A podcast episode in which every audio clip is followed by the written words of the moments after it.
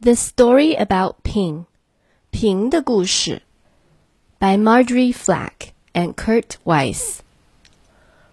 Once upon a time, there was a beautiful young duck named Ping. 很久很久以前，有一只漂亮的小鸭子，名字叫做平。Ping lived with his mother and his father and two sisters and three brothers and eleven aunts and seven uncles and forty-two cousins. 平和他的爸爸妈妈住在一起，还有两个姐姐、三个哥哥、十一个阿姨、七个叔叔、四十二个堂兄弟和表姐妹。Their home was a boat with two wise eyes on the Yangtze River。他们的家住在扬子江的一条渔船上，船头上画着两只智慧之眼。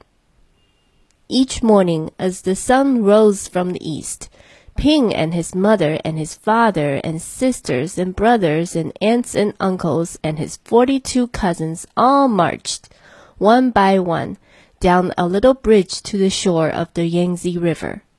每天清晨，当太阳从东方冉冉升起时，平和他的爸爸妈妈、两个姐姐、三个哥哥、十一个阿姨、七个叔叔、四十二个堂兄弟和表姐妹，就一个接一个排成一列。 从船上的小搭桥上走下来，走到扬子江边。All day they would hunt for snails and little fishes and other pleasant things to eat。整个白天，他们都在到处翻找泥土里的蚯蚓啦、水洼里的小鱼啦，或者其他好吃的东西来填饱肚子。But in the evening, as the sun set in the west，啦啦啦啦嘞 ！would call the master of the boat。到日落西山，夜幕降临，船主人就会喊起号子，啦啦啦啦嘞！Quickly, Ping and all his many family would come scurrying. Quickly they would march, one by one, up over the little bridge and onto the wise-eyed boat, which was their home on the Yangtze River. 平和他的一大家子就急忙赶到一起， 排起队列，一个接一个从小搭桥走上去，回到他们扬子江上的家，画着智慧之眼的渔船。Ping was always careful, very, very careful not to be last, because the last duck to cross over the bridge always got a spank on the back. 平每次总是小心翼翼，甚至提心吊胆，努力的不成为队列中的最后一个。因为最后一只上船的小鸭子回去后总会被打屁股。But one afternoon, as the shadows grew long, Ping did not hear the call because at that moment Ping was wrong side up trying to catch a little fish. 但是有一个傍晚，当日影渐长时，平没有听见回家的号子，因为那时他正一个猛子扎到水下抓一条小鱼呢。 by the time Ping was right side up, his mother and his father and his aunts were already marching, one by one, up over the bridge. 当平从水里竖起头来时，他的爸爸妈妈和阿姨们已经一个接一个列队走上小搭桥了。By the time Ping neared the shore, his uncles and his cousins were marching over, and by the time Ping reached the shore, the last of his forty-two cousins had crossed the bridge. 当他努力靠近岸边时，他的叔叔们和堂兄弟们已经走上船了。当他到达岸边时，他的四十二个堂兄弟和表姐妹已经全部都走完了。Ping knew he would be the last, the very last duck, if he crossed the bridge. 平知道，假如他能上小搭桥的话，铁定是最后一个了。Ping did not want to be spanked，他可不想被打屁股。So he hid. 于是他藏了起来。Ping hid in the grasses, and as the dark came and the pale moon shone in the sky, Ping watched the wise-eyed boat slowly sail away down the Yangtze River。他藏到了草丛后面。当天色暗淡下来，苍白的月亮爬上夜空时，平看着智慧之眼渔船顺着扬子江缓缓的驶远了。All night long, Ping slept near the grasses on the bank of the river with his head tucked under his wing, and when the sun rose up from the east, Ping found he was all alone on the Yangtze River. 这晚，平把他的脑袋埋在翅膀下面，在河岸上的草丛里睡了一宿。第二天，太阳从东方升起时，平发现扬子江上只有他孤零零的一个人。There was no father or mother, no sisters or brothers, no aunts or uncles, and no forty-two cousins to go fishing with Ping. So Ping started out to find them swimming down the yellow waters of the Yangtze River。 现在既没有爸爸，也没有妈妈，既没有哥哥姐姐，也没有叔叔阿姨，也没有四十二个堂兄弟表姐妹和平一起抓鱼了。所以平顺着扬子江往下游，要去寻找他的家人。As the sun rose higher in the sky, boats came. 当太阳越升越高时，渔船纷纷出现了。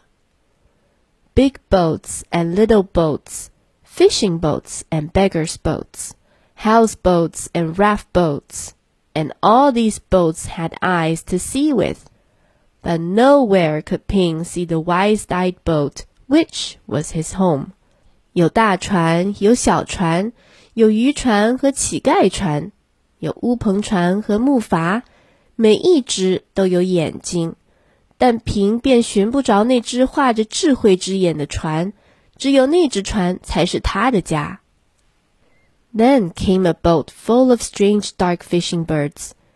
一条上面站着黑色鱼鹰的小船划过来了。Ping saw them diving for fish for their master. As each bird brought a fish to his master, he would give it a little piece of fish for pay. 平以前看到过鱼鹰为主人捕鱼，每当他们抓到一条鱼送到主人面前时，都会得到一条小鱼作为奖赏。Closer and closer swooped the fishing birds near Ping。这些鱼鹰离平越来越近。Now Ping could see shining rings around their necks, rings of metal made so tight the birds could never swallow the big fish they were catching. 这下平可看清楚了，原来他们的脖子上都戴着一个闪闪发光的环，这些金属环卡得紧紧的，所以鱼鹰抓到的那些大鱼怎么都不会被吞下去。Swoop, splash, splash! The ringed birds were dashing here and there all about Ping. So down he ducked and swam around the yellow water of the Yangtze River. 一个接一个的俯冲，一阵接一阵的浪花，哗啦啦，哗啦啦。那些鱼鹰在平的身边忙着把鱼抓，平左右躲避着，干脆闷头游进扬子江那昏黄的江水中。When Ping came up to the top of the water, far away from the fishing birds, he found little crumbs floating, tender little rice cake crumbs, which made a path to a houseboat. 当他从水中冒出来时，已经离那些鱼鹰很远了。他忽然发现水面上有一些糕点蟹漂浮着，这些软软的年糕蟹一路把他带向一只乌篷船。As Ping ate these crumbs, he came nearer and nearer to the houseboat. Then, 当平把这些年糕蟹一点点都吃掉时，他离那只乌篷船也越来越近了。突然 ，Splash! 哗啦 There, in the water, was a boy. 一个男孩掉进了水里。A little boy with a barrel on his back, which was tied to a rope from the boat, just as all boat boys on the Yangtze River are tied to their boats. 这个小男孩背上绑了一只木桶，正如扬子江上所有的鱼桶那样。木桶上拴了一根绳子，绳子把它们和船连在一起。 In the boy's hand was a rice cake. 小男孩手里拿着一块年糕。Oh wow! cried the little boy, and up dashed Ping and snatched at the rice cake. 平往上一冲，一嘴啄住了那块年糕。啊！男孩大叫起来。Quickly, the boy grabbed Ping and held him tight. 男孩立刻抓住了平，把他抱得死死的。 Quack, quack, quack, quack! cried Ping. 下下下下下！平大叫起来。Oh, oh! yelled the little boy. 男孩欢呼着。Ping and the boy made such a splashing and such a noise that the boy's father came running, and the boy's mother came running, and the boy's sister and brother came running, and they all looked over the edge of the boat at Ping and the boy splashing in the water of the Yangtze River. 平和男孩在水里搞得动静大极了。男孩的爸爸跑出来看，男孩的妈妈也跑出来看。男孩的兄弟姐妹也都跑出来看，大家都站在船沿，看着平和男孩在扬子江中扑腾。Then the boy's father and mother pulled at the rope, which was tied to the barrel on the little boy's back. 接着，男孩的爸爸妈妈开始拉拽那根男孩背上的木桶上拴着的绳子。They pulled and they pulled, and up came Ping and the boy onto the houseboat.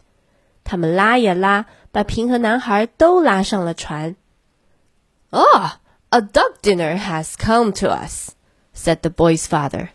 哈，一顿鸭肉晚餐有了。 男孩的爸爸说：“I will cook him with rice at sunset tonight,” said the boy's mother.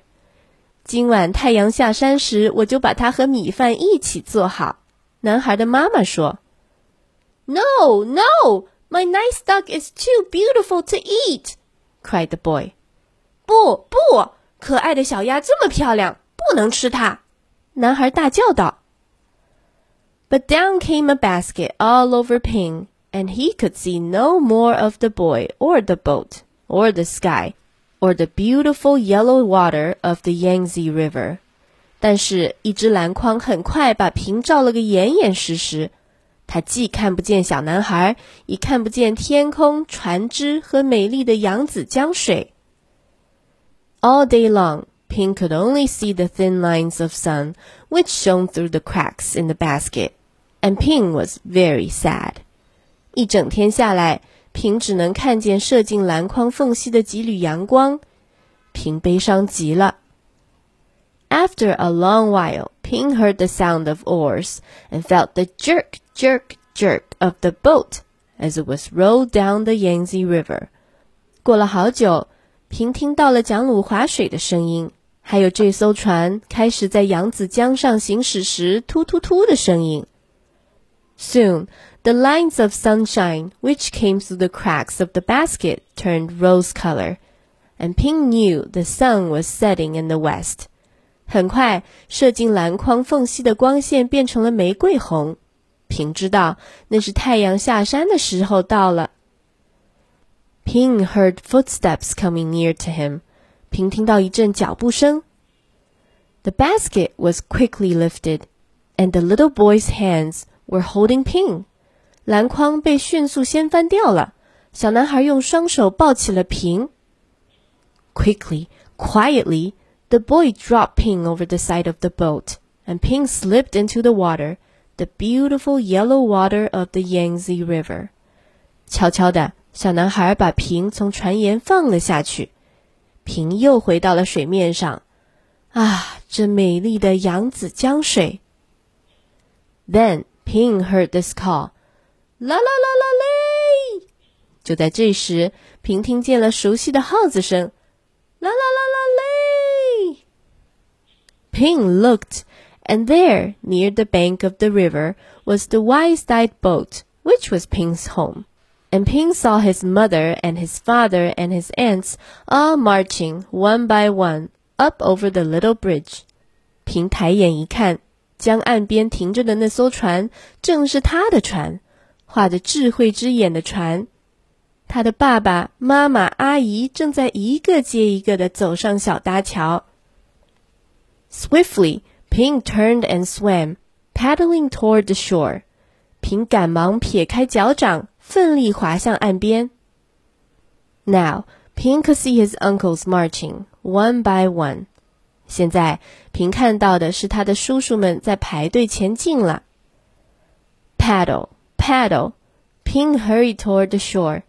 划呀划，平向岸边急赶。Ping saw his cousins marching one by one. 现在平看到他的堂兄弟们在排队前进了。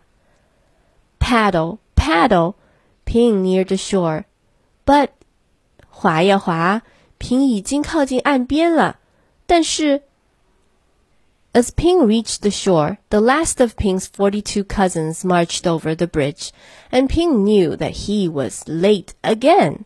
当平终于游到岸边时，他的四十二个堂兄弟表姐妹的最后一个刚好走完小搭桥。平知道他又晚了一步。But up marched Ping, up over the little bridge, and spank came the spank on Ping's back. 但是平仍然往前赶，走过小搭桥，他的屁股果然还是被揍了一记。Then at last, Ping was back with his mother and his father and two sisters and three brothers and eleven aunts and seven uncles and forty-two cousins. 不过，平到底还是回到了爸爸妈妈身边， 回到了两个姐姐、三个哥哥、十一个阿姨、七个叔叔。四十二个堂兄弟和表姐妹身边。Home again on the wise-eyed boat on the Yangtze River，这扬子江上画着智慧之眼的船呐、他终于回到家了。The end. Thank you for listening. 谢谢大家的收听。如果你想要听到更多的双语绘本故事，你可以关注我的微信公众号“开开的一家”。Thank you and see you next time. Bye.